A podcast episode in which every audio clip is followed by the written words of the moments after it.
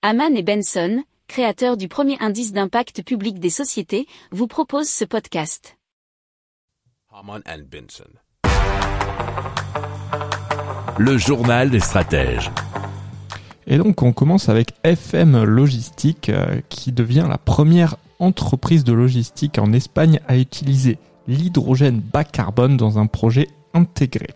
C'est-à-dire que en plus de disposer d'une station d'hydrogène, euh, des panneaux solaires situés sur les toits de l'entrepôt d'Iescas génèrent l'énergie photovoltaïque qui sera nécessaire pour l'électrolyse, nous dit l'article de tablettelorraine.fr. Alors la station d'hydrogène dispose de trois réservoirs de contenance identiques et chaque réservoir pourra stocker jusqu'à 11 kg d'hydrogène à une pression nominale de 500 bars. Il permet d'avoir une réserve tampon et de pallier tout défaut aux maintenances de l'électrolyseur. Alors, il approvisionnera 7 chariots élévateurs de 7 entrepôts.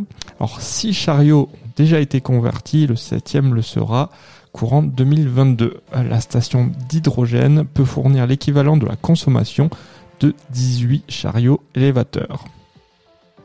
Si vous aimez cette revue de presse, vous pouvez euh, vous abonner gratuitement à notre newsletter qui s'appelle La lettre des stratèges, LLDS, qui relate, et cela gratuitement, hein, du lundi au vendredi, l'actualité économique, technologique, énergétique, mais aussi de l'hydrogène, et puis de tout ce qu'on trouvera super intéressant pour votre vie.